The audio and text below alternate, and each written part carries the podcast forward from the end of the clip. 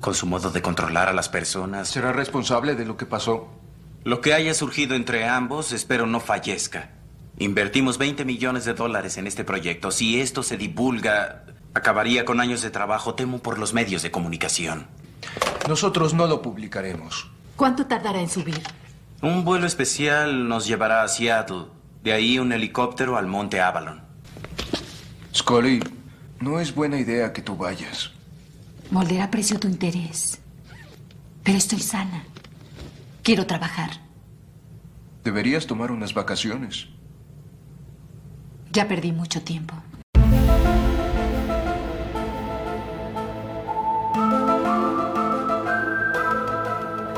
Hoy en Aguante Molder estaremos hablando de ciencia y de ficción. Porque de eso se van a tratar los dos capítulos que vamos a estar comentando, de lo que fue la segunda temporada de X-Files, de los expedientes secretos X, de archivos X, de expediente X, o como le gusta decir a Cristian Ponce, Código X. ¿Cómo estás, Cristian? Muy bien, X. Eh, ciencia, bueno, eh, científicos en realidad, medio como, como. Roland. No, porque viste, hay como una subsección en, en los en, eh, episodios de los expedientes X en el, el- el que los protagonistas son científicos. Y no suelen ser muy buenos. No. Y acá Pasó eso también. ¿no? pasó, pasaron cosas. Pero bueno, estoy pensando en Ghost in the Machine, Roland. Yo creo igual que estos están un paso arriba de esos. Creo. y bueno, ¿eh? es, eh, es, eh, es la siguiente temporada. Yo creo que algo aprendieron. Sí, sí, sí. Y tenemos. No mucho. No, pero tenemos algunos eh, personajes, iba a decir presidentes. No, presidentes no. Tenemos algunos personajes que también pueden venir a ayudarnos un poquito y elevar un poco el nivel. O al menos que nos resulten más interesantes por cuestiones este, que van más allá de la trama central per se del, del guion. Yo igual dije lo de ciencia y ficción para hacer un juego de palabras con ciencia ficción. Está buenísimo. Siento que no se Yo valoró. no, yo creo que a la gente le encantó. En, en- en la siento, que, casa le- siento que no se valoró, pero bueno. no hacemos, hacemos una encuesta a ver si a la gente le gustó. Podemos hacerla. Bueno, Cristian, hoy vamos a estar hablando de dos capítulos. Firewalker, capítulo número 9, ¿sí? O sea, digamos, el primer tercio de la segunda temporada. Sí, sigue inmediatamente después de One Breed. Es el primer caso de Scully después de, de su secuestro. Así es, de su retorno, en realidad, ¿no? Claro, sí, sí. Digamos. sí, sí. Y el otro capítulo es Soft Light, que es muy adelante. 23, ¿no? Es eh, dos antes del final, ¿no? El final de la temporada es con Anasazi, antes de ese está creo que Our Town. Our Town. Y Our antes Town. de Our Town está Soft Light. ¿Está bien? Sí. ¿Querés comentar algo? Son capítulos difíciles. Sí. Como, como. Vamos a. Vamos a referirnos a algunas cuestiones que tienen en común. Mm. Y después nos vamos a ir un poquito por la tangente. No, no, no, no es que vamos a hablar de cosas que no pasan en los episodios, pero quizás nos vamos a alejar de la trama principal para referirnos a dos cosas que, que nos llamaron un poquito más la atención que. Nada. Un, un coso adentro de un volcán y. Y eso. Ok.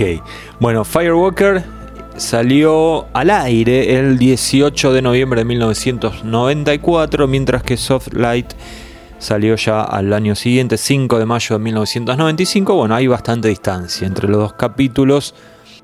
Diciendo que en la segunda temporada la serie crecía a, a pasos agigantados. En medio de la segunda empezaron a salir las novelas, empezaron a Sí. salir los cómics, remeras, póster. Sí. Y yo te iba a decir, la verdad es que el paso del tiempo entre los dos capítulos no se nota tanto mirándolos. Te iba a decir eso, pero ahora estoy pensando que en realidad hay, hay una cuestión, pero la vamos a hablar más adelante que te puede marcar un poco que este uno era de principio de temporada y el otro era de final de temporada. Eh, pero bueno, no importa, Cristian. Eh, lo que tenemos que hablar primero es quiénes son los responsables de estos capítulos, ¿no? Exactamente. Eh, Firewalker, el eh, guionista es Howard Gordon, que recordemos se quedó Solari, después de que Alex Gansa dijo, no, esto qué sé yo, que no me cierra, se Sí. fue. Y Howard Gordon se va a quedar durante toda la, toda la serie hasta la cuarta temporada. Es un guionista que a mí no me vuelve loco, pero que tuvo un- una importancia bastante grande porque en algún momento llegó a ser como el encargado en la cuarta temporada, cuando Chris Carter se está medio eh, produciendo la película y está haciendo Millennium, eh, Howard Gordon, reconozcámoselo, es el que se quedó un poco a cargo de la nave. Y salió bien. Y salió bien, es mi, es mi favorito. Por eso, salió, salió muy bien. Bueno, y la dirección es David Natcher, uno que lo nombramos, siento que lo nombramos capítulo por medio, que tiene momentos muy buenos. Bueno, a veces, a veces no. Este es uno de esos que no. Yo creo que un poco ahora Inclusive hablando desde la dirección, digo, no, no- en ningún momento del, del episodio sentí qué bien dirigido que está, o mira qué buen plano. No. no, para, para, para nada. Eh, yo creo que lo llamaron un poco porque ya había hecho este capítulo en la temporada anterior. Claro. Y Ya la gente dice. ¿cómo, cómo, cómo hizo? bueno, ya les vamos, ya vamos a hablar de eso. Bueno, y el otro, Soft Light. Este eh, capítulo marca, es, es un hito importante en la serie, no estoy exagerando, porque lo escribió Vince Gilligan. Hoy en día, el 99% de las personas lo conocen por ser. El 97%, vamos a decir, ¿no? Porque nosotros tiramos para el otro lado. Lo conocen por ser el creador de Breaking Bad, ¿no? Tal vez una de las series más exitosas de los últimos 20 años, si querés. Una de las mejores también, eh, Breaking Bad, Sí. eh, la película El Camino Bueno, eso ya es anecdótico. y Better Call Saul. A vos te gustó mucho el camino, ¿no? A mí me gusta todo, todo el universo de Breaking Bad. En la primera vez que vi El Camino, me quedé así como, ah, bueno, qué sé yo. Yo quería que fuera la mejor película de la historia, y no lo fue. y Claramente la no. segunda vez que la vi, con, con expectativas más, más bajas, pero ya sabiendo hacia dónde iba la cosa, me gustó mucho. Bueno, eh, te iba a discutir, Cristian, pero esto es aguante Mulder, no es aguante Jesse, ni aguante Saul Goodman, así que ya está. Lo dejamos ahí. A mí la película no me gustó, pero es anecdótico eso. Otro tema. Otro tema, sí. Lo que importa acá es que, bueno, este es el primer capítulo que escribe Vince y lo dirigió un tal James Contner, que no sé quién es, Cristian. Yo creo que dirigió este único episodio y, y por algo no lo llamaron. O sea, no, tiene cosas interesantes, pero creo que son más desde, desde la narrativa y es un capítulo que es medio aburrido. Bien. Pasa una cosa. Sí. eh, este episodio en realidad lo escribió eh, Vince Gilligan Sí. como un freelance. Sí. Como hemos visto tantos episodios ya en la serie, como el de Shapes, qué sé yo, que, que lo escribía gente desde afuera. A Chris Carter le gustó. Porque creo, hay una, una cuestión como que eh, la, la gente de Vince Gilligan era tipo pariente de Chris Carter, hubo ahí como un nepotismo y él entró. Estuve investigando, si querés te lo puedo comentar. Contame, contame. Te lo puedo comentar. Es así. Eh, Chris Carter lo conoce a Vince Gilligan a través de eh, Paul Brickman, el eh, director de eh, Risky Business, la de Tom Sí, Cruise. me encanta. Tom Cruise, perdón. Tom Cruise, siempre Con música de, de Phil Collins. Claro. Hay algunos videitos, esos cortitos, eh, muy populares con, parte de esta película. Bueno, no importa. El tema es que este muchacho, eh, Paul Brickman, le dice, hay un, hay un guionista que se las trae. Se llama Vince Gilligan. Y le da para leer el guion de lo que después iba a ser la película Wilder Napalm. En realidad esa película ya, ya estaba, ¿o no? ¿De qué año es Walter Napalm? Que es una- es- podría ser tranquilamente un capítulo de los expedientes X, no sé si la viste. No lo sé. No, no, no la vi, no la vi, no, no la vi. Creo que ya se había hecho esa película. Bueno, ponele entonces que ya estaba hecha, no importa, no, no, no modifica nada nuestra historia. Lo que sí es importante es que Chris Carter se enamoró de ese guion. Dijo, este tipo, la verdad que sabe algo que este, me interesa. Resulta que, eh, viste que mm, X-Files salía por televisión abierta. Sí. No salía, o sea, no había que pagar para verla, no salía por cable. Entonces, eh, en, ese, en esa época, este muchacho Vince Gilligan no tenía cable, se ve que era medio ratatouille. Y eh, se Sí, hace- vivía, vivía en un, un pueblo chico ahí del interior. Sí, no, me acuerdo dónde en era, pero no vivía, no vivía en ninguna de las costas. Entonces eh, se hace fanático de los expedientes. ¿Sí? Y un día le comenta a su agente, su manager, digamos, una chica, le dice, me encanta X-Files, que toque el otro. Y ella le dice, ¿sabes que yo soy medio familiar de Chris Carter, del creador? Me está jodiendo. La No, te- mejor agente del mundo. no, te digo de verdad. Y eh, entonces le dice, si querés te puedo conseguir una reunión y hablas con él. Y dice, ¿para qué voy a hablar si yo soy del cine? Le dice Vince. Como, yo no me meto con los taraditos de la tele. Dice, bueno, pero aunque sea le decís que te gusta la serie. Me gusta esa idea, perfecto. Bueno, dicho y hecho, pasa eso, se encuentran. Eh, se dan la mano, Vince le dice, me encanta tu serie, es una masa, está buenísima, chabón, estoy hablando muy noventas para, para Sí, que sí, te sí, des cuenta. Y Chris Carter, piola, y Chris. Carter le dice, bueno, me gustan tus, tus guiones. Tus guiones. ¿No tenés alguna idea para nosotros? Y Vince como que se quedó frisado, ¿viste? Porque no, no, no esperaba No que. estaba preparado para eso. No estaba preparado para que Chris Carter le, le diga, le haga un ofrecimiento, digamos, hacia 10 segundos de conocerlo, ¿no? Es el sueño de, todo guionista, me imagino. Entonces, eh, Chris Carter le dice, bueno, si se te ocurre algo, decime. Y Vince, que estaba muy relajado, porque él había ido simplemente para saludarlo, no es que había ido para proponerle algo, tratar de sacar algo para, para sí mismo. Le dice, ¿sabes qué estaba pensando anoche? Estaba en el hotel y veía mi sombra proyectada. Y, y dije, ¿qué pasaría si yo no tuviese control sobre mi sombra y mi, sobre- mi sombra cobra vida propia y se empieza a mover sola? Y Chris Carter le dice, bueno, eso es algo bastante... da bastante miedo. De ahí sale... De ahí sale Soft. Light. Ahora bien, el tema es que cuando Vince lleva el guion, eh, lo, lo agarra eh, Gordon y Carter y dicen, todo muy lindo, pero este guion eh, sale cinco veces más de lo que sale a ser un capítulo nuestro. Esto hay que reescribirlo para bajarle las pretensiones y bla, bla, bla. Entonces hacen eso y además... ¿Lo querés que ya lo, lo digo ahora? Bueno, Eh, no, no sé qué vas a decir. le reescriben el guion Ah, para claro. meterle al personaje de X, el informante de, de Mulder ya en esta época, Es lo más interesante del episodio que también. para Christian y para mí es lo más interesante del episodio, lo meten como para hacerlo más... eh, yo calculo que sí, interesante también para, para Sí, el fan sí, sí. promedio, no nos vamos a poner en una elite, ¿no? Así que bueno, básicamente esa sería la, la historia de este encuentro. Después de eso, eh, en la tercera temporada los llaman a sumarse al staff De forma permanente. de forma permanente. Pero una cosa muy interesante que hacía Chris Carter, que ya ah, lo había hecho con Francis Potnitz en esta, en esta temporada, Sí, a ver. era dejar pasar casi toda la temporada.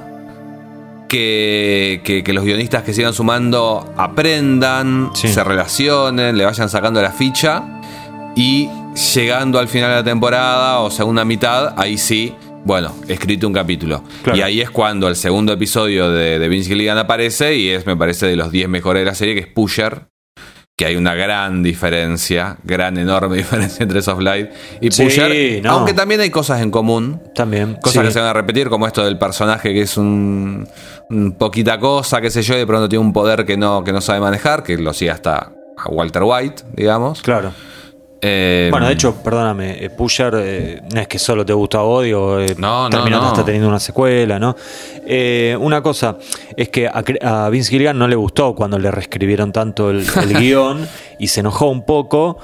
Pero Chris Carter rápido le dijo, venite a la filmación, quiero que te metas, quiero Claro. que veas, quiero que veas cómo se trabaja. Y eso le encantó porque dice que aprendió un montonazo.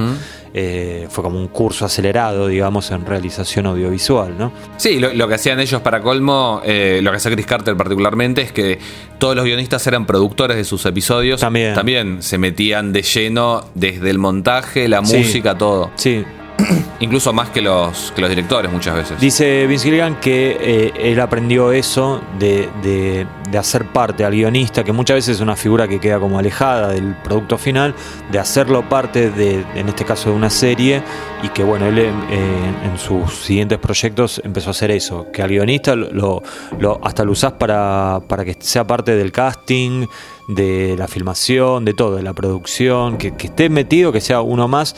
Y eso lo que hace es que tipo se siente parte del proyecto, obviamente, porque lo está haciendo y obviamente va a dar un mejor eh, guion en a futuro que este, si simplemente le decís, déjame tu guion acá y andate a tu casa a tomar daiquiris. Claro, y sabiendo también lo que cuesta hacer ese tipo de guiones, porque si el que había presentado a Vince Gilligan era tan caro, produciendo después y ya sabiendo lo que cuesta todo. Ya sabes qué escribir, digamos. Lo, lo hace con los O sea. pies más en, en la tierra. De todas maneras, yo antes de, de- de pasar a. a Fence Wa- eh, no, Fence Walker, no, Firewalker. Firewalker. Fence Walker era una película. eh, Datos. Una película que grabó Chris Carter. ¿Para cómo se llama? Fence Walker. Fence. Fence, como que, el que camina por la, por la Por la cerca. Claro. Ajá. Es una película que grabó Chris Carter Yo entendí Friends Walker. con su con su plata después de grabar I Want to Believe. Del bolsillo. Del, del Sobolshi. No sé si. Después de- de. después de I Want to Believe. De hecho, actúa Exhibit el, el negro. Sí, que. Afroamericano, Cristian. El que, el que actúa, bueno, que hace de, agente Dromy en, en I Want to Believe. Actúa ahí y es una película que nunca la terminó.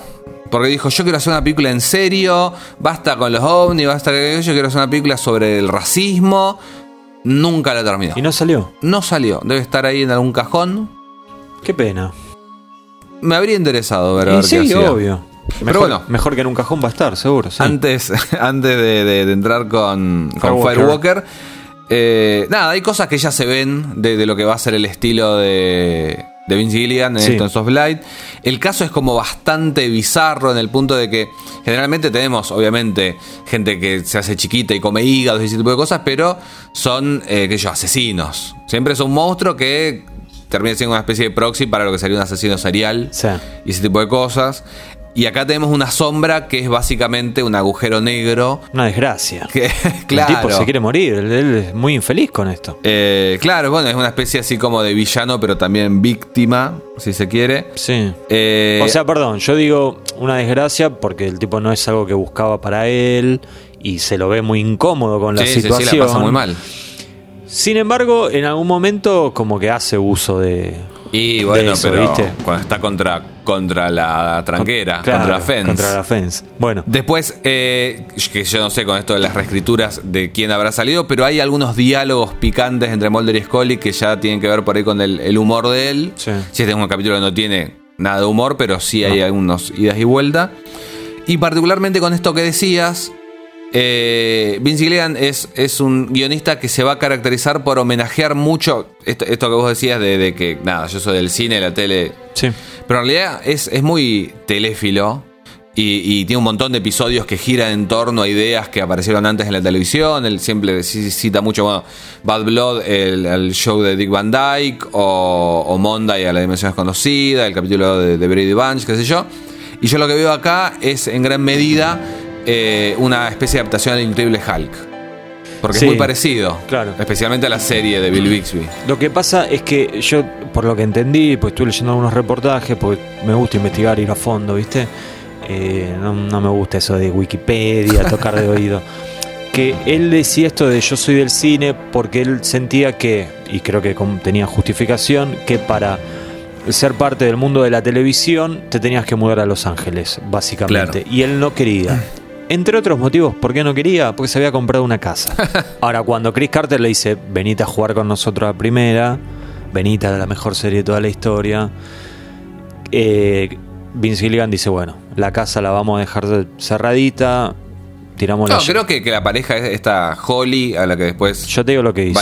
Dejó la, dejó la casa y le dijo a la, a la mujer, dijo, Se la llevó, no, así se nos llevó". vamos, nos vamos, sí. Dejemos la casa acá. Si tenían perros, se lo llevaron también, dejaron la casa vacía y bueno, chao. Sí, él, él tenía varios guiones eh, que se fueron haciendo. Este Home Fries, que se hizo creo a la altura de la quinta temporada, que está eh, Luke Wilson, Sí. eh, Linda Pelli. Eh, y después ya en el, en el 2008 me parece que salió esta Hancock, no sé si te acordás, la de Will Smith.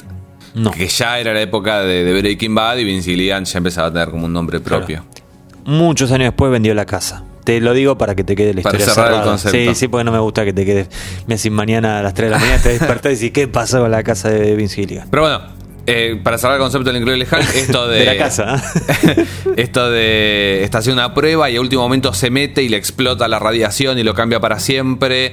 Y es una cosa que no puede controlar y anda ahí buscando la cura. Para mí es muy. eh, Hulk. Hulk, eh, y no sería raro que, que realmente viniera por ese lado la, la inspiración. Para nada sería raro. ¿Querés hablar de Firewalker?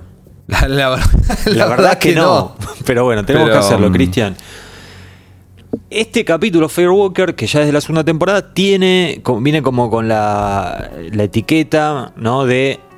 Es una remake de Ice y de Darkness Fall. Que, Claro, porque Fall ya era una especie de Claro, remake. ya lo hablábamos. Vayan a buscar el capítulo, no lo vamos a volver a repetir. Ah, porque- estás muy agresivo, No, X. no, ¿Qué no, pasa? es Estás muy en la sintonía de X en, en Soft Light. Algo así, y además ya estamos en nuestra segunda temporada, yo también me quiero hacer valer.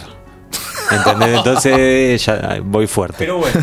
Ahora bien, ¿es tan así, Cristian Ponce, esto? ¿Es, es, a Firewalker es tan una remake? Yo te voy a decir mi opinión. Eh, en un primer momento sentí que no. Cuando lo estaba empezando a ver, iban hace 20 minutos, yo decía, no es tan parecido. Pero cuando termina el capítulo y hago un poquito de reflexión, esas cosas me gusta hacer a mí, ahí dije, ok, a ver, no, no es un guion copiado, calcado, pero la idea global es, tan es muy similar y yo creo que ese es uno de los puntos en contra porque es como que ya todo te suena que ya lo viste. Sí, yo lo veo como, por un lado, el planteo este. Hay, hay muchas cuestiones, incluso al principio. ¿Cómo nos enteramos de lo que pasa por un video? En Sí. realidad, bueno, esto es una transmisión en vivo, pero medio lo mismo, estática, una muerte. A través de una tele se enteran, digamos. Eh, grupo de gente aislado, encontraron algo que les vino a joder la vida, algo que estaba oculto. Científicos, Científico, ¿yo qué dije? gente. Y No, no, no, no, pero digo, para ser, porque Para ser más siem- concreto. Claro, siempre son científicos, ¿viste? siempre son científicos. Ahora, bueno, no era tan lejos, era medio ahí como un bosque. Pero lo que siento es que ahí no sé si es tanto una remake, sino como una versión alternativa. Puede ser, Porque sí. aparece el personaje este de Trepkos, que es el, el- no sé, prim- primero parece que es el villano, pero después parece que es el, Sí. el guardián del volcán, Sí, podríamos ponele, decir. sí. Eh, El sereno. El sereno. Porque el tema es que, bueno, encuentran esto que podría ser eh, los gusanitos de ice, pero que en realidad son unas esporas que crecen dentro del cuerpo, unos hongos, que sale un troncho gigante de la garganta y te mata. Y que entiendo yo que en algún punto también te, te domina un poco la mente, porque Claramente, ellos claramente, están sí, sí, queriendo, están confabulando, están queriendo engañar a Mulder y Scully, están queriendo como que se transmita esta. Sí, de, de hecho hay este una virus. pelea entre una de las científicas, bueno, la única científica, y Scully. Que la esposa. Que la esposa y todo eso. Y bueno, eh, inclusive por, por cuestiones de expresiones faciales uno se da cuenta que ella no estaba en, en su control y que la, la estaba manejando la espora volcánica. El tema es que justamente es eso, ¿no? Es el ser humano invadiendo a la Tierra, la Tierra como planeta, eh, metiéndose en lugares donde no debería. Eh, en, en Ice era en excavaciones profundas, en, eh, en Darkness Fall era en los troncos estos de árboles eh, súper antiguos. Bueno, ahora es metiéndose en un Volcán. volcán. Como lugares Entonces- cada vez más difíciles. Claro, cada vez más complicado, entonces como que la tierra o la naturaleza, si querés, a su manera se defiende y les dice como acá no sos bienvenide. Bueno, Bienvenide. Trepkos dice, eh, que es el científico este, en momento casi como hablándole a, a Ice, dice, bueno, esto es casi más importante que ir al espacio. En Ice teníamos con que estos bichitos eran medio extraterrestres. Claro. Dice, bueno, es, es más loco lo que estamos haciendo que ir al, al propio espacio. Claro, porque se estaban como así fantaseando un poco y se estaban metiendo en el centro de la Tierra, si crees, ¿no? En vez de ir hacia afuera iban hacia adentro. El- y el Fence Walker es como, es como el... Estas... eh, cositos, estos robots como los que se han mandado a Marte, que creo que por esa época también lo, lo Sí. habían mandado. El, ¿Cómo se llamaba? No me acuerdo. Sí, no sé, eh, pero son, son esas orugas eh, que mecánicas Claro. y metálicas, ¿no? Que Con camarita, con te camarita, juntan sí. De, muestras. de hecho, eh, ahora me lo olvidé, pero este capítulo estaba inspirado en un, como siempre, en un caso real de, de un aparato de esto que había ido no sé a dónde y, y pasaron cosas y bla, bla, bla. En fin. Eh, Pero bueno, para, para mí la diferencia es esa. Es como si en Ice hubiera habido alguien que hubiera sido un sobreviviente y que hubiera querido parar esta, esta especie de, de invasión Sí. que no lo hubo. Claro, el tema acá, la diferencia sería que cuando llegan Mulder y Scully se encuentran con testigos de la situación, ¿no? Que en Ice no pasaba porque cuando llegan están, Ya todos, habían matado están todos. todos muertos, sí. Y en eh, Darkness Fall también cuando llegan no hay nadie, aunque después termina apareciendo uno, ¿te acordás? Ah, claro, el que había- que el- el- el ecoterrorista. Claro, claro, por eso. Pero acá e- esa dinámica es un poco diferente, bueno, si no también era un clon. Igual yo la parte que no entiendo es Chris Carter cuando le trae este guion, eh, Gordon, ¿cómo es que no le dice, ¿por qué no vamos, buscamos otra cosa? ¿no? Ya hicimos esto. Y pero. No se te ocurre nada. X. Repiten actores todo el tiempo. No, no le dice a la gente de casting, che, este ya lo usamos tres veces. Bueno, pero es distinto porque los podés luquear de otra manera y porque ya sabes que, que te rinde esa persona, qué sé yo. Yo creo que por, por el consumo que había en la televisión en esa época, no, no, no creen que fuera un problema, porque bueno, por un lado, nadie veía todos los episodios de la serie. Puede ser, sí, o una no minoría. había videos. Sí, sí, sí. Nos subestimaban Eh, un poco, tal vez, ¿no? Y qué sé yo, yo creo que es Está la única muy manera. crítico X, está muy crítico. Yo creo que, que es la única manera de producir una serie de 26 episodios, 25, y 25, no, una no volverte loco. mucho, mucho. Esta es la temporada más larga para colmo. Mucho. De hecho, sabes que no tienen demasiado que ver. En realidad sí. Terminé go- leyendo una nota de Chris Carter que le, le preguntaban qué sentía de las series estas de, de- de ya hace muchos años que tienen 12, 13 capítulos por temporada. Hmm. Porque eh, la presión es, es menor, eh, tenés que estar corriendo menos. Y él decía, bueno, no hace falta venirnos tan ahora en el tiempo. Ya cuando en las últimas temporadas nuestras, dice él, eh, estaban los sopranos, que hacían Claro. temporadas de 12, 13 capítulos. Hace una pausa de 30 segundos, Chris Carter, y dice, la verdad, hace otra pausa de 30 segundos, me daba celos. Y sí. Y él dice que él piensa que eh, los expedientes podrían haber sido mejores todavía, lo cual ya es una locura, pues estaríamos hablando de algo de otro planeta, ¿no? Mejores todavía si hubieran sido temporadas cortas. Vos pensás que además, eh, para cuando salió Los Soprano, alrededor de la séptima temporada, me parece una cosa así, eh, ya estábamos en el tiempo suplementario de que Claro. Chris Carter no quería seguir con la serie. Claro. Eh, temporadas, bueno, él, él quería, él quería en realidad cerrar en la quinta, hicieron dos más y después dos más. Él quería hacer películas o otra cosa, pero Fox le decía, nosotros vamos a seguir con la serie.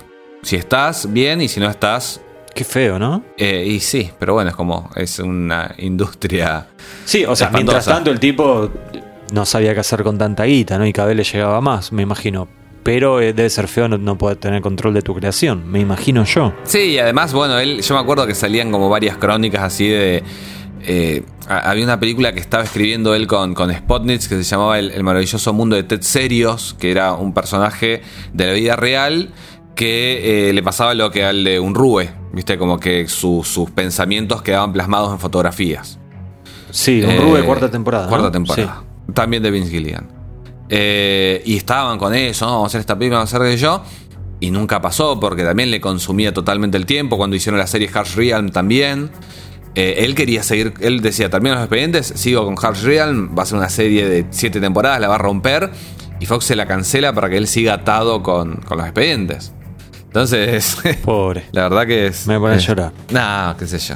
Bueno, eh, ¿qué más? Em, me gustó Scully en este capítulo entendiendo un poco el funcionamiento de la espora, de que cuando mata, o sea, el momento que mata es el momento en que se reproduce también. Sí, Porque cuando te atraviesa la tráquea y sale, largaba como el... la, las esporas. Sí. no quise decir nada. Y si te agarra ahí, ahí sí, ahí te contagiaba. Sí, es como bastante, bastante visual entre el, el troncho ese que sale de la Claro, garganta. sí, sí, sí. Eh, no medio, obstante- medio fálico, ¿no? Por decir, por decir poco, por decir algo. No obstante, Scully también eh, es como está un poco dura este episodio porque yo me acordaba de hace 10 capítulos de Red Mayer Flask, ella, eh, la, la doctora Carpenter, premio chamigo de, de- aquel episodio, eh, le dice, no, mirá, este- estos genes que, que trajiste acá, esta muestra es algo que no existe en la Tierra. Y Scully dice, no, qué loco, mirá, pero existe. Es algo extraterrestre, por definición. Y acá cuando Mulder le tira la posibilidad de que estas, estas esporas estén hechas de silicio y no de carbono, dice, no, eso no puede ser. Y abrí un poco la, la cabeza, Scully. O sea, hace 10 10 capítulos viste algo que no podía ser y que existía. Sí. ¿Por qué tener esa obstinación? Yo creo que ya en esta segunda temporada empieza todo este jueguito de Scully viendo cosas y siendo tan necia que se niega a creer. Y eso me molesta un poco. Ya lo Como vamos- a lo vamos quedarse, hablar en quedarse en su lugar. Claro, claro, pero una cosa es quedarte en tu lugar sobre opiniones de los demás, otra cosa es cuando vos estás viendo. Si yo veo que el agua es transparente, ¿por qué sigo pensando que el agua es verde si la estoy viendo que es transparente? Eso es algo que me angustia un poquito. Recién eh, voy a decir algo que no tiene absolutamente nada que ver y te prometo que es la última vez que voy a mencionar a este personaje, A ver. al menos por este año. Eh, recién hablaste de Lemmeyer Flask. Sí, Ahí, de ahí sale el doctor Berube. sí. Sé que aprendí, Cristian, ayer, que el doctor Berube tiene su nombre a raíz de un fanático o fanática, no pude determinar el sexo, que le escribió a Chris Carter diciéndole, me gustaría que haya más episodios. Los disfruto, o sea, le dijo así, le dijo, disfruto más los episodios cuando los episodios muestran un poco de la dinámica de Mulder y Scully y de sus vidas y no simplemente lo- ellos van, investigan y nada más. Y Chris Carter dijo, es un buen comentario este, te voy a rendir un homenaje. ¿Cuál es tu No te apellido? voy a hacer caso. ¿Cuál es tu- no te voy a hacer caso, pero ¿cuál es tu apellido? Berrubi, listo. Listo. Tenemos al lector Berrubi. Mira. Bueno, bien. ¿Te gustó la Bien por anécdota? él. Me encantó. Bueno, Me encantó. Trencos. Trepcos. Trepcos, perdón. ¿Cómo te cae este falso Milazo? Milazo, el, el de los simuladores, ¿no? Digo, viste, con la vincha, todo sucio, camiseta, musculoso. Eh, la, la verdad, a mí no, no, no me gusta, no me gusta el capítulo, no me gusta nada. Entonces el, el personaje se me hace medio raro, Sí. pero eh, lo voy a premiar doblemente cuando lleguemos a la tablita. Ah, bueno, bueno. Bueno, entonces, si querés lo hablamos después. Hablemos después. Dale. Hablemos después. Yo quería meter el chiste del falso Milazo y nada más. Era lo único que me importaba. Eh, hay un paralelo, se puede trazar. Esto lo relacioné por algo que vos dijiste eh, una de las últimas veces que estuvimos grabando. No me acuerdo exactamente dónde era. Ahora, cuando te lo comente, vos te vas a acordar. Que se puede trazar un paralelo entre Trepkos y Mulder, y- o lo que podría llegar a ser el futuro de Mulder, porque el científico va como en busca de la verdad, se obsesiona y termina al borde de la locura o ya pasándose, ¿no? De- del borde de la locura. Y tal vez, este, y los dos habían perdido a alguien. En este caso, él pierde a la científica que no me acuerdo el nombre, Jessie, Jessie. Jessie era. la que se van al final Sí, sí, a sí. vivir al un volcán. Final, un final que ya lo vamos a hablar. Eh, y bueno, Mulder, ya sabemos, ¿no? Se- su hermana. Entonces me parece que como se podía trazar un paralelo entre, ojo Mulder, no vaya a ser cosa que termines llevándote un cadáver al centro de un volcán. Sí, lo, hacen mucho. Eh, de hecho, bueno, con Duane Barry habíamos hablado que Claro, viene de ahí, yo no lo había notado, pero gracias a tu aporte, ahora, ahora sí soy autoconsciente. Eh, y bueno, el tema de Samantha, un poquito de la deducción de, de Scully repercute en este episodio. Sí. Que decíamos que viene exactamente después de One Breed. Claro. Eh, es el primer caso de Scully. Y Mulder está como, como medio por demás Sí. cuidándola. Sí, está más bueno que de costumbre, ¿no? De hecho, lo primero que le- cuando les presentan el, el- el caso y dice, Scully dice, bueno, listo, agarramos, agarramos la valija y vamos. Mulder le dice, me parece que no, vos no tendrías que venir. Protector. Yo creo que venga Crazy, que le diga. Claro. Nada, le- se lo dice bien y ella le, le- se- como que le frena el carro y le dice, no, mira, quiero ir, no, pero no. Y ella le dice, ya perdí suficiente tiempo. No voy a seguir perdiendo más tiempo, maestro. Sí, sí, ya, ya. Porque le dice, claro, tal cual. y, y- y- Casi como si lo hubiera visto, ¿viste? Hay una. Ah, estaba viendo a ver si justo estaba No, esa no, no, parte no, no. en la tele. Eh, sin spoilear, en un par de temporadas, Scully va a pasar por un trauma similar. Sí. Eh, y, y de nuevo, eh, la, la vamos a ver en esta. A los dos, en esta actitud de molde, decirle, che, no, no querés irte a tu casa, y ya no. Ya como con el deber. También como refugiándose, me parece, en el trabajo para no pensar en lo que le pasa o le pasó A o veces- le podría pasar. Sí, sí, es algo que nos puede pasar a todos. Eso no hace falta ser eh, agente del FBI y refugiarse en el trabajo. No, ni hablar. ¿no? Obviamente. Eh, y además, después, eh, más avanzado el capítulo, hay un momento en donde, bueno, Scully tiene un enfrentamiento bastante violento con, con Jessie, la, la científica esta, que cuando la espora ya toma control de ella. Eh, lo- que lo resuelve bien, Danita, ¿no? La, la- la termina metiendo porque estaba esposada a- a- con la persona con la que se estaba peleando y necesitaba tomar distancia. Entonces, en un reflejo rápido, eh, la tira como dentro de un cuartito, cierra la puerta y ahí. Con la cadena del medio, que Con- es raro con- igual. y Salvo con que haya puerta- roto un poco el, el- el marco. Nah, cierra, cierra la puerta. Cierra no del todo, pero cierra bastante. No es hermética, ponele. Pero ¿Qué bueno, banda? ¿Qué? ¿La puerta? Hermética, es, una es el nombre de una banda. Basta de, banda. El otro día estuve editando, estás- te la pasé hablando de bandas, Es Cristian. que pará. me, me gusta mucho. Bueno, y entonces eh, Scully zafa de la espora, qué sé yo, llega Mulder, la ve a Danita tirada ahí, como que se notaba que se había enfrentado físicamente con alguien, y Mulder le hace una caricia en la cara. ¿Lo notaste? No. Volvé a mirarlo. Mirate todo el capítulo No, no para quiero. llegar a esa parte. Pasame el time code no, del momento. y fue medio. Es más, yo no lo miré solo el capítulo. Y alguien dijo: ¿Qué mano larga? Y pero él, él es así. Yo creo que una de las grandes cuentas pendientes de Mulder es, eh, tiene que ver con el contacto físico con otros, otros seres humanos. Y cuando toca cosas siempre es raro.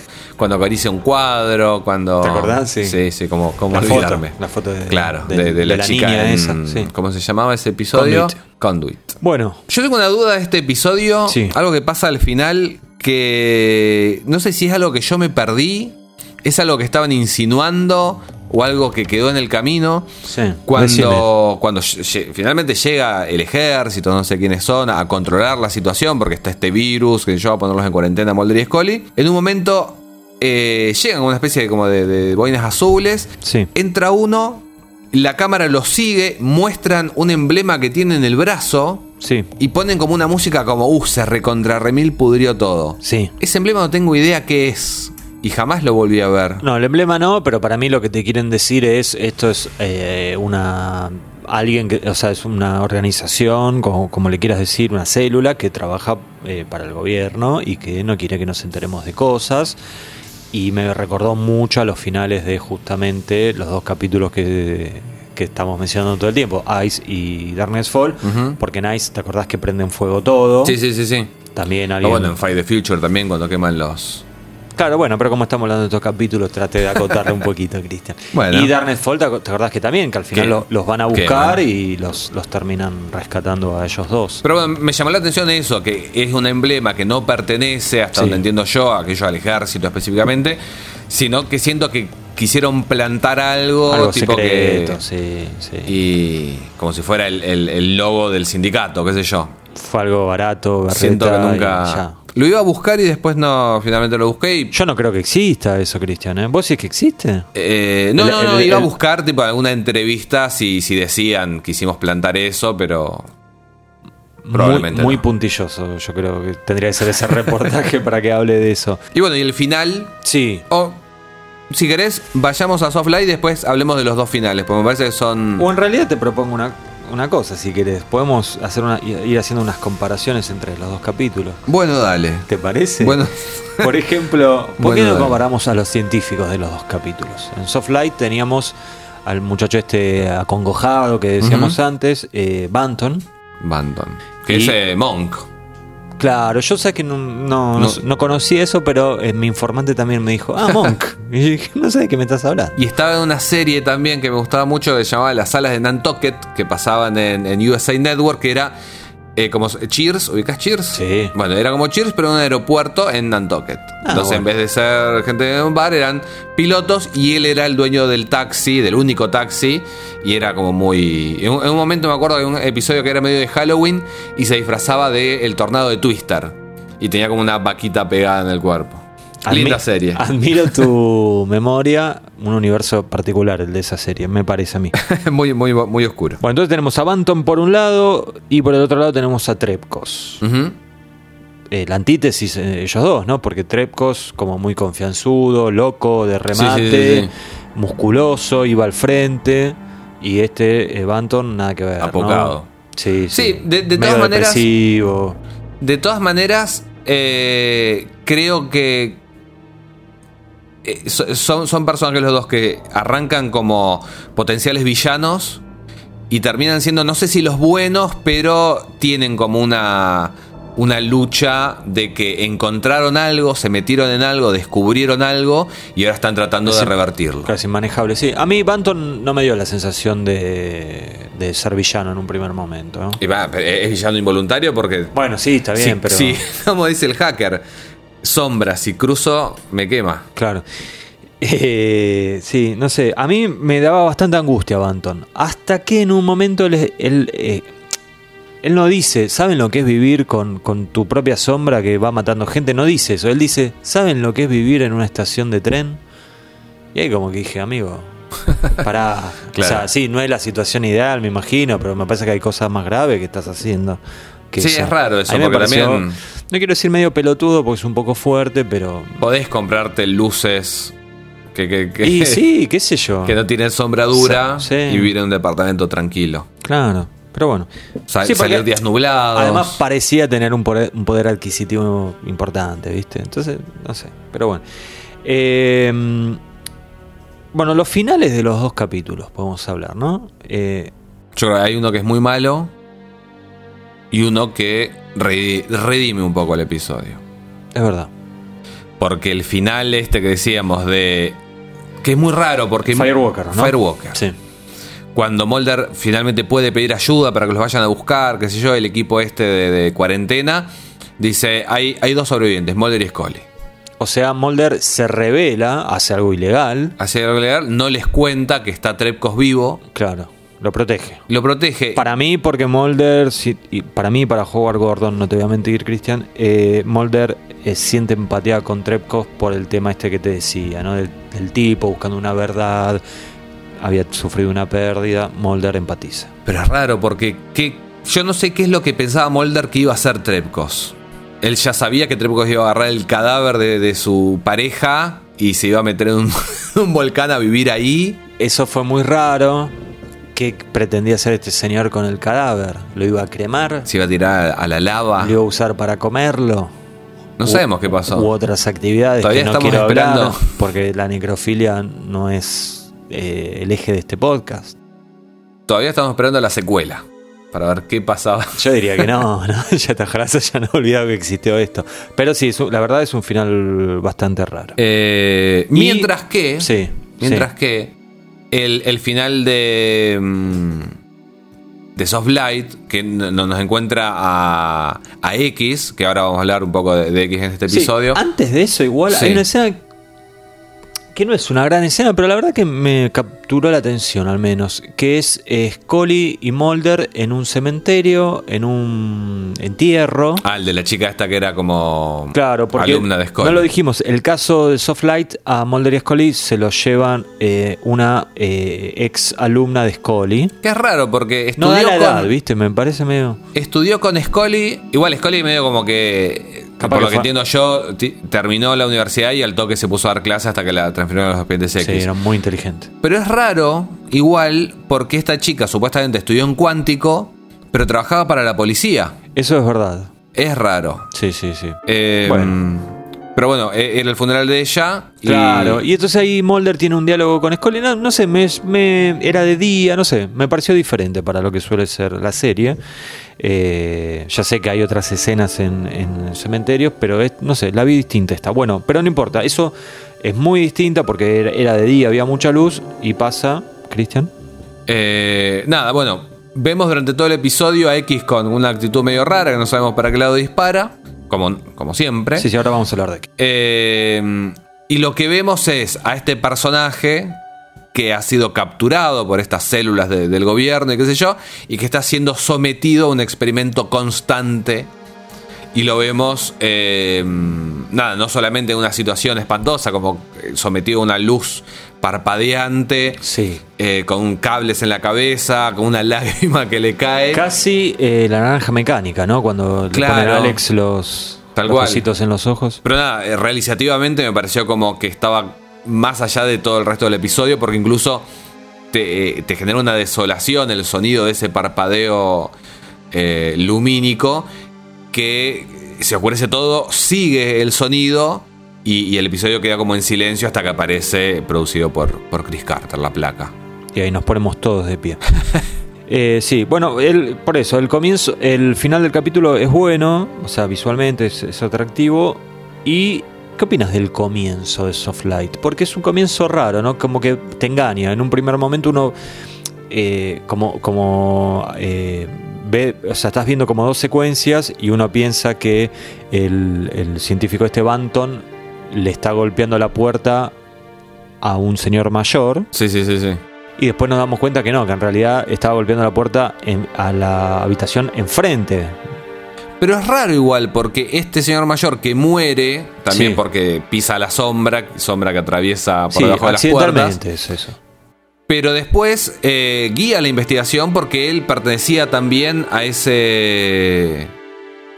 al No, laboratorio, per- ¿o ¿no? No, pertenecía. Sí, pertenecía al. Sí, pero fue una casualidad. ¿eh? Por eso es, es- mí rarísimo. para mí es accidental la muerte de él. para mí también, eso es lo que entiendo O sea, simple- del, del principio y me parece que está bueno. Claro, a mí me parece que esa es una escena plantada para que vaya la alumna de, de Scully a Sí, sí, investigar sí. ahí, que era un caso que nadie quería porque no tenía demasiado sentido.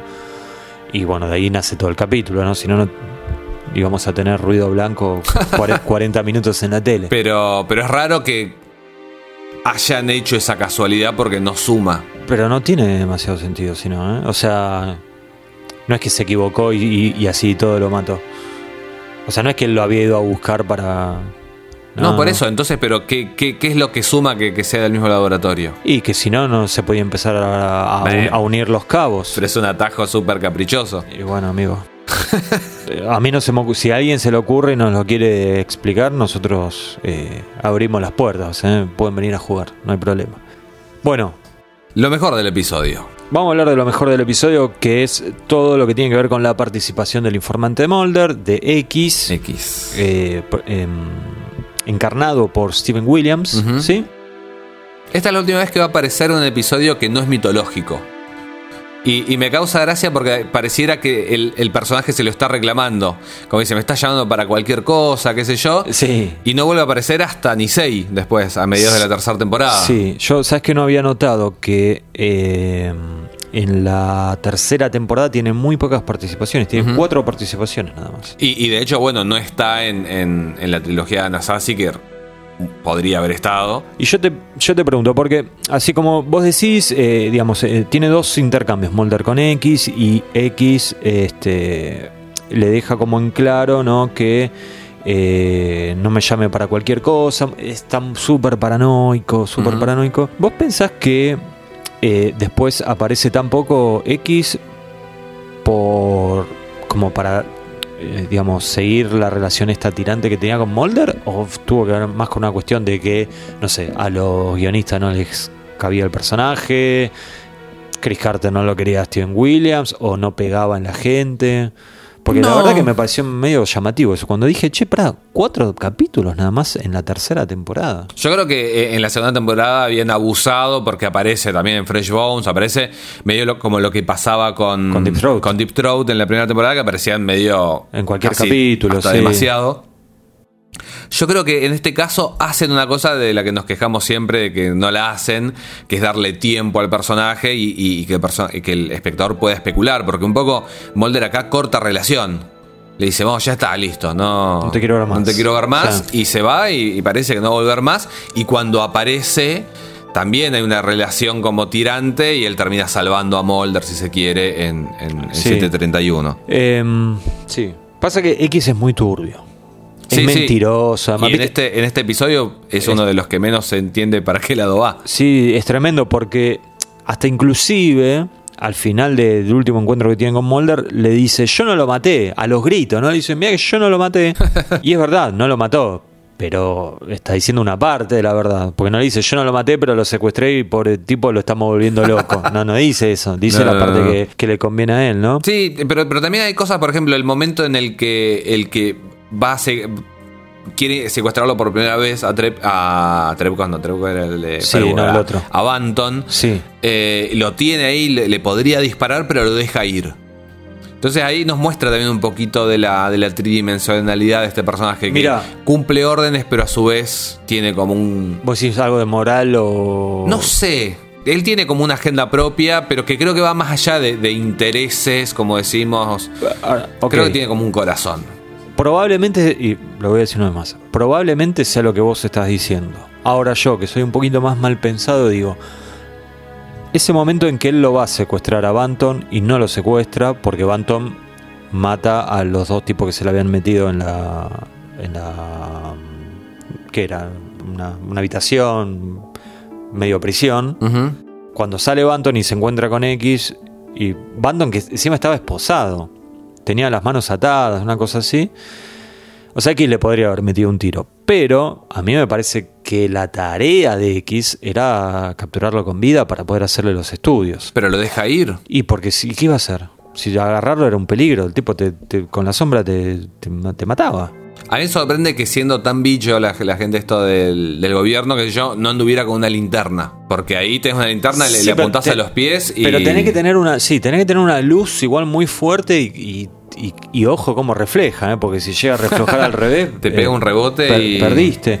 Eh, pero bueno, eh, como decíamos, X eh, muy nervioso, muy paranoico, muy malo, eh, y por sobre todas las cosas, le, una y otra vez le recuerda a Mulder, yo no quiero terminar como garganta profunda. O sea, Todo el tiempo le dice eso, es como que él siente que su vida vale mucho, ¿no? Eh, Sí, y, y le, y le dice esto de que, bueno, eh, explicita esto que creo que lo, lo hablamos en, en el capítulo del rapto. Explicita que él está ahí no porque le caiga bien Mulder, ni mucho menos, Sí. sino por una fidelidad o responsabilidad que siente, lealtad que siente para con, con su antecesor, creo que dice que es bueno, Garganta Profunda. Sí, lo cual a mí me genera un poco de ruido, Cristian, porque digo, él está ahí por la lealtad de Deep Throat, pero nosotros vemos que los intereses que tiene son bastante oscuros, ¿no? Eh, en este caso, secuestrar a un tipo. eh, Yo creo que eso es lo que paga. estoy- Sí, pero yo te quería El preguntar. trabajo fijo. Deep Throat. Sí. Porque él es como un es como un continuador de la obra de Deep Throat. Deep Throat también hubiera estado metido en esto, porque a mí Deep Throat Yo creo sí. me daba como una Pero está en otra escala, en, otra, en otro lugar. o sea, este es como más mano de obra, ¿no? Se tiene que ensuciar las manos, va y lo hace, digamos. Claro, sí, sí, y sí, otro totalmente. mandaba a alguien. Hay en el, en el cómic de, de Joe Harris, que es el, el, el- la- el cómic este de la décima temporada, que Iberia editó algunos acá en Argentina, después dije, no lo compró nadie y, y dejó de la mitad. la temporada por la mitad.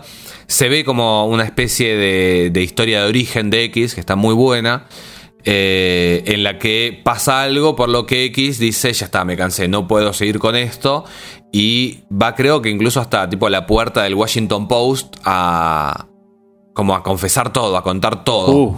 Y se le aparece a Deep Throat y le dice, esta no es la manera. Si realmente querés terminar con esto, hay que laburar desde adentro. Y ahí te genera como una especie de, Me gustó, de historia. Yo no, no me voy a cansar nunca de recomendarte estos estas historietas que para mí están cada vez más baratas en Mercado Libre. Pero están completas, no. No. Ese es el. Pero bueno, El llegas hasta ahí, llegas hasta ahí. Bueno. Después de última vos me contás lo que sigue. ¿Vos tenés lo que sigue? Sí. Sí, sí, sí. Bueno, me lo contás. Te llamo por teléfono y me vas leyendo lo que lo viste. Te los describo. Una cosa que me parece hasta casi graciosa, te diría, es que ellos se encuentran, eh, Mulder y, y X se encuentran en este estadio abandonado o, a, o a medio construir, no se sabe bien, en busca de algo de privacidad, uno entiende. Sin embargo, como las conversaciones entran en calor, terminan a los gritos, Sí. ¿viste? O sea que si hay cualquier persona trabajando ahí en el, en el estadio, Igual, bueno, son altas horas de la noche. pero ponele que quedó el sereno, viste que está dormido ahí escuchando un poco de radio. Y yo creo que lo va a estar escuchando a X a los gritos, porque además Mulder se va y le empieza a gritar. Eso me, me resulta un poco extraño. Y otra cosa que te quería decir es que lo leía Frank Spotnis, que aparentemente tuvo bastante que ver con eh, el rol de X en este capítulo al menos, que eh, ellos querían que el personaje crezca, X. Entonces, por eso también lo quisieron meter en este episodio como para que la gente, bueno, vaya acostumbrándose un poco y que Y después no aparece por, Después no apareció más y bueno. por media temporada. Sí. Eh, sí, yo, yo- ¿sabes lo que quería comparar? Porque me sonaba que el plano de Mulder entrando en ese estadio era exactamente el mismo de Sleepless. Puede Porque ser, después ¿eh? ni siquiera es que están ahí. Después están como en un pasillo, Sí, sí, sí, sí. tipo que va a los vestidores y se que va a quiere. los baños, parece algo así, sí. Y habría que ver si no Habría fue la que- misma. O capaz que cuando hicieron el original hicieron varias tomas y acá Mm. usaron otra Puede ser. tranquilamente y la cámara está corrida dos metros a la derecha, qué sé yo. Puede ser. Bueno, Cristian, nosotros tenemos que elegir la escena favorita de estos dos capítulos y ya que, voy a empezar yo, si no te molesta, ya que venimos hablando tanto de X, mi escena favorita, la verdad que fue bastante fácil de elegirla porque para mí son dos capítulos que no tienen demasiadas escenas, sobre todo para podcast, ¿no? Porque capaz que alguna visualmente te puede llegar a impactar o algo. Por ejemplo, cuando la espora sale de, de la tráquea y todas esas cosas, ¿no? Pero bueno, acá no tenía mucho sentido elegir eso, así que yo quiero elegir este último diálogo de Mulder con X como mi escena favorita. Agente Mulder.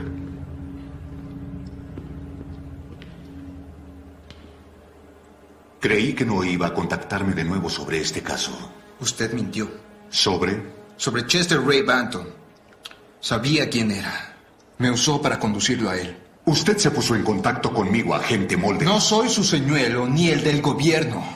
Parece estar muy equivocado sobre el poder de control que ejerce sobre este convenio. Usted asesinó al doctor Banton. ¿Se volvió demente? La asistente del hospital lo identificó. Una joven detective falleció por su causa. ¿Para quién trabaja? A pesar de mi lealtad a mi antecesor, jamás le hice a usted promesas. Prométame algo en este instante. Prométame que será la última entrevista. Terminamos. Elige un momento riesgoso para trabajar solo, agente Mulder. Mulder.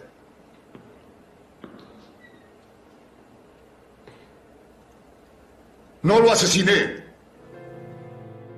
Bueno, ¿la tuya cuál es, Cristian? La mía, eh, te, te- te había anunciado que, que tenía gal- galardonado en, en dos secciones. Bueno, eh, la escena favorita, ¿viste? Es como que está en una zona gris que no se sabe si es parte de la tablita o no.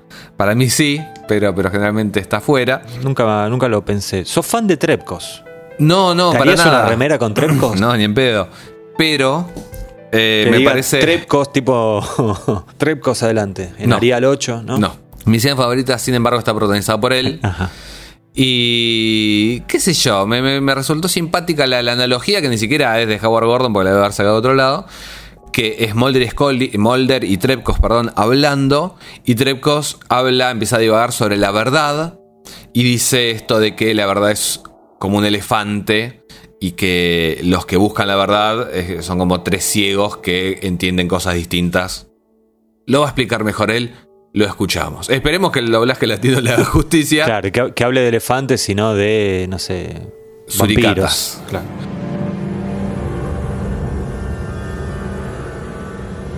¿Qué falló, Trepkos? Firewalker llevó algo a la superficie. Firewalker llevó un elefante. La verdad, es un elefante. Descrito por tres invidentes. El primer hombre toca la cola y dice que es una soga. El segundo hombre toca la pierna rugosa y dice que es un árbol. El tercer hombre toca la trompa y dice que es una serpiente. ¿Qué piensa usted que dice que es? Yo diría que la tierra encierra muchas verdades que deben quedar sepultadas. Bueno, hoy vamos a tener una tablita diferente porque las cosas se dieron así y ya. Eh, empezamos con el chamigo. Acá, digamos, por, o sea, no, te- no hay demasiados candidatos. Tenemos a Trepkos, que no. a Banton y a X si querés, pero ya está. El amigo de Banton podría ser el, el, el Garca. Harvey, no sé cuánto. Bueno, sí. A X lo dejamos afuera porque ya está. Si no, lo, lo tenemos que nominar en, cada vez que aparece. Así que, Trepkos, Banton. Yo me quedo con Trepkos. Simplemente porque por lo menos tenía cierta fortaleza.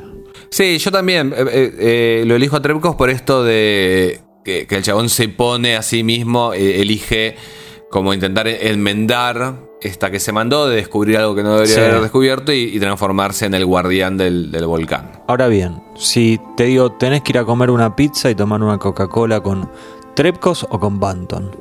Eh, Te invitan a la casa. me- que No es, no es en un lugar público. Yo voy con Banton, ¿eh? no, yo voy con Trepkos. Trepkos bien. No, Trepkos, no, no, los personajes vienen con todo. Y pero Trepkos vive en un volcán. Y bueno. Un volcán. Te invita ahí. Em, También tiene su sé yo, encanto. la, la- la- la pizza y la gaseosa no se le niega a nadie. Bueno. Eh, nivel de genialidad de Mulder en estos capítulos. Mira, para mí está bien Mulder en Firewalker. eh, me- por un lado me gustó que se ponga en rebelde, ¿no? Y como que oculte información a, a algo gubernamental que no sabemos muy bien qué es. En Softlight X eh, lo domina totalmente, ¿no? Le miente, Mulder no sabemos ni si se da cuenta, pero pero bueno, pero la investigación la deduce bien, él entiende, eh, se fija en el tema de los foquitos de luz, entiende rápido lo de la sombra, empieza a jugar con la idea de combustión humana espontánea, tira buenos chistes. Para mí está bien. No, no sé si darle. Hoy, hoy yo diría que no demos puntaje. No, no, no, no. Para- ¿Para- para- yo lo, ¿Para lo qué sentí, complicarnos? los sentí medio desdibujados. Me- me- te- iba viendo el episodio y decía, están bien, están mal.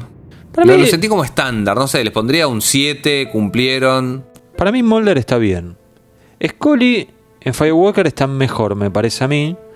En Soft Light para mí es medio un desastre Scully. A mí lo que me gusta en Soft Light es, es que está medio sorora, viste que en un momento tira esto de, bueno, si la piba medio atrevida, pero también si no sos atrevida acá te, te llevan Es puesto. una mujer en un mundo de hombres. Es- claro, sí, esa es la versión literal. Sí.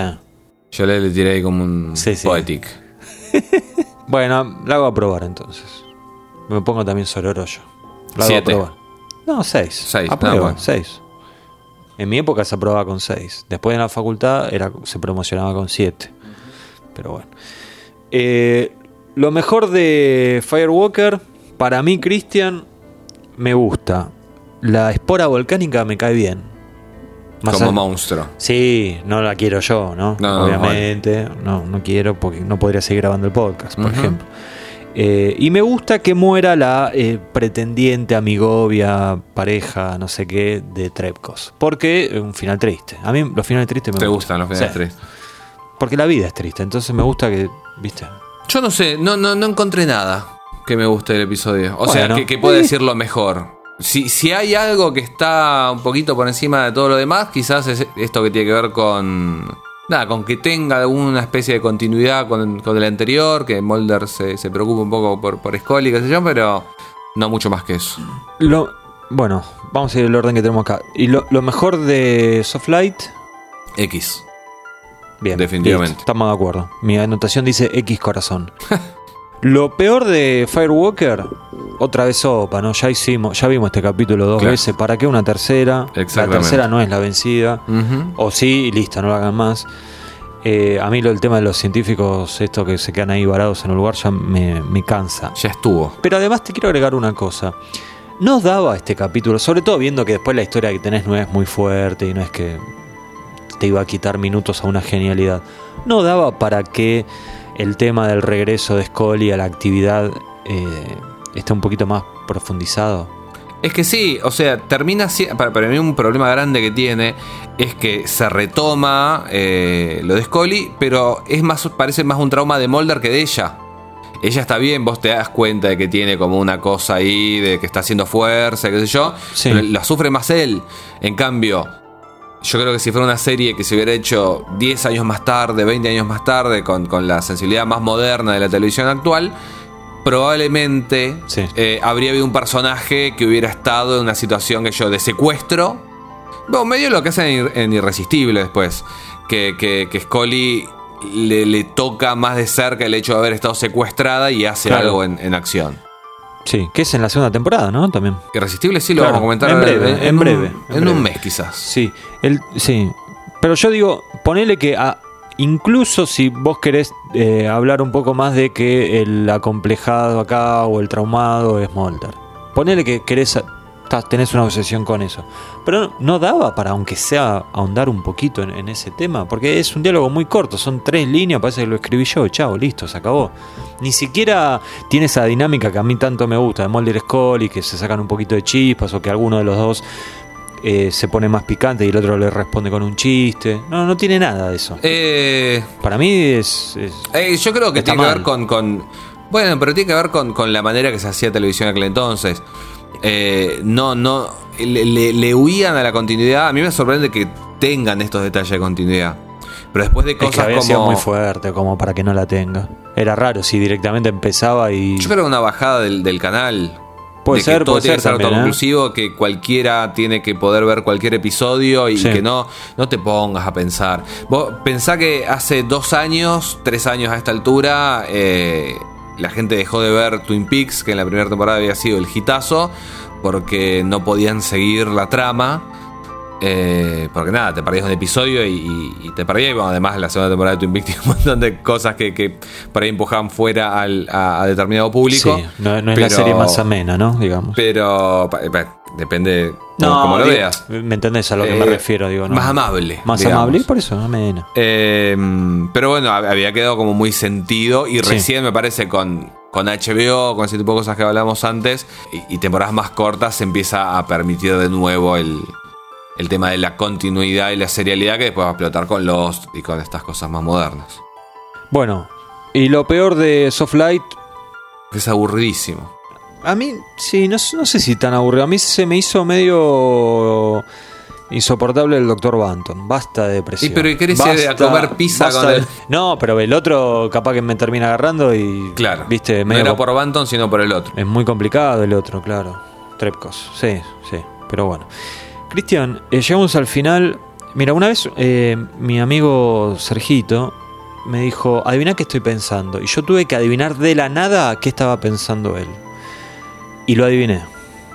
Así que te voy a poner en prueba. Adivina qué estoy pensando en No, este no momento que idea. acabamos de grabar este capítulo sobre dos episodios bastante pobres. Eh, por fin, no sé, algo por el estilo. Finalmente. No. No estamos en ese momento de la relación. Pero la puta madre. Bueno, disfruté más hacer este podcast que Ah, mirar los dos bien. capítulos. Era fácil. Para No, mí, para para mí la gente en su casa dijo, y claro, y sí. Que vengan, que vengan ya al podcast con vos. Nah. Acá en este sótano. Nah. Sótano donde vivís todo con humedad y, Nah. y alimañas. Hoy está, hoy está lindo. Hoy está lindo. Bueno, Cristian, en realidad fue un piropo para vos porque la pasé muy bien haciendo este podcast con vos. Bueno, gracias, igualmente. Eh, no nos queda nada más para agregar. No, no, ya suficiente. creo que se extendió demasiado. Después hay gente que se queja, así que nos vamos a retirar. Les agradecemos por escucharnos, por la buena onda, los comentarios, todas esas cosas que nos gustan mucho. Eh, recuerden, suscríbanse donde escuchen los podcasts, síganos en las redes sociales. Si nos pueden seguir en Twitter, estaría bueno porque todavía no llegamos a los 150 seguidores y a veces digo, ¿para qué estoy haciendo esto? no Hay que ver si nuestro público es de Twitter. Parecería que es más de Instagram hoy en día. Pero bueno, qué sé yo. Tal vez hay que tuitear mejor. Podría, Tal ser, vez. podría ser una opción. Podrías llevarte vos una, una semana el, el Twitter de Aguante Molder y, y ver qué pasa. No, no, no, no, no hagamos eso porque después vamos a discutir, nos vamos a poner No. mal. Bueno, Cristian, gracias eh, por haber estado acá compartiendo este mágico momento. Y No, gracias, gracias a vos. Y gracias a ustedes por escucharnos. Recuerden, en 15 días volveremos con un nuevo episodio de este podcast que hemos dado en llamar Aguante Molder.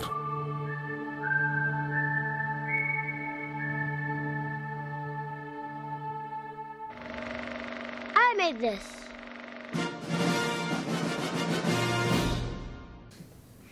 Me causó mucha gracia el otro día estaba editando que en un momento te digo, ojo que estás tiseando. Porque venías, ibas a como spoilear algo. Y vos, y vos decís, yo tiseo, tiseo mucho. no me acuerdo.